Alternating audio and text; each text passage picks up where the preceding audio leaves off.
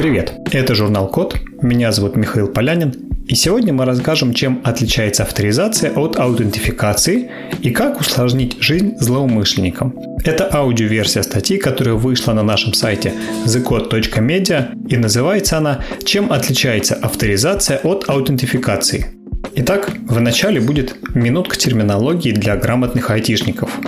Аутентификация – это когда кому-то нужно подтвердить, что мы – это именно мы, а не кто-то другой. Например, можно пройти аутентификацию по логину и паролю. Предполагается, что никто не передаст свой пароль другому человеку. И если кто-то ввел логин и пароль Васи, это и будет Вася, потому что, опять же, предполагается, что Вася никому свои данные не передает и вводит их всегда сам. Есть и другие варианты. Например, когда звонит телефон и на нем высвечивается надпись «Мама». В этот момент мы предполагаем, что, ответив на звонок, мы будем разговаривать именно с мамой. И это называется аутентификация по номеру звонящего. Но окончательно мы в этом убедимся только когда услышим ее голос в трубке. То есть убедимся, что нам действительно звонит мама, когда мы услышим именно ее голос. Это называется аутентификация по голосу. Раньше для разблокировки телефона нужно было вводить код, пароль или рисовать узор на экране. Это тоже способ аутентификации, чтобы доказать телефону, что именно мы – это его владельцы и можем делать с этим телефоном все, что угодно. Но с появлением датчика отпечатка пальца и распознавания лица мы перешли на новый уровень, на биометрическую аутентификацию – которая в качестве данных для того, чтобы убедиться, что мы это мы, использует биометрию, то есть отпечатки пальцев или наше лицо. Теперь поговорим про авторизацию. Авторизация – это когда система смотрит на результат аутентификации и решает, что этому пользователю можно теперь делать, а что нельзя. В IT для этого вводят разные уровни доступа. Например, Гостевой логин и пароль разрешают только просматривать файлы на сервере и только в определенной папке и больше ничего.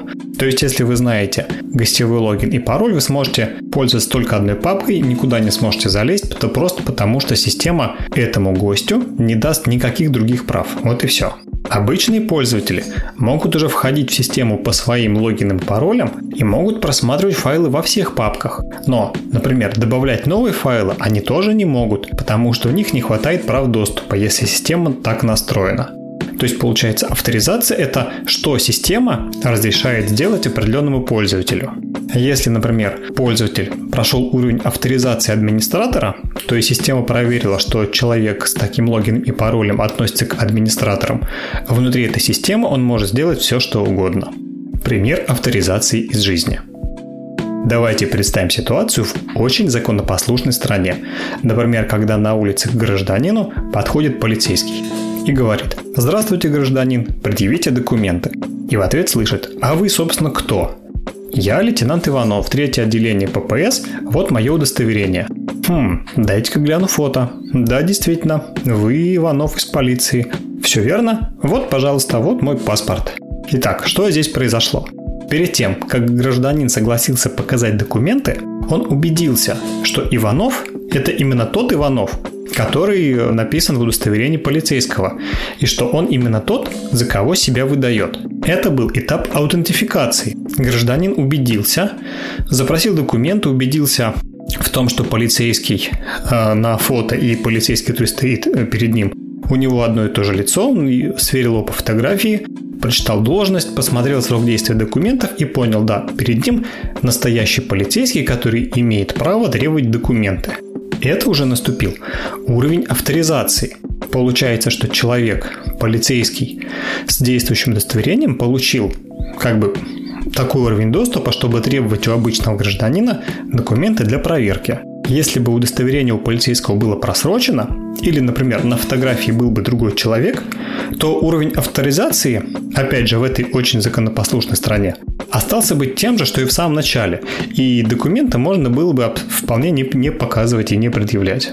Подводя итог, можно сказать, что аутентификация задает вопрос «кто это?», и тот, у кого она спрашивает, должен и объяснить, кто перед ней. Дать какой-то логин и пароль, предъявить отпечаток пальца или э, нарисовать какой-то узор на экране.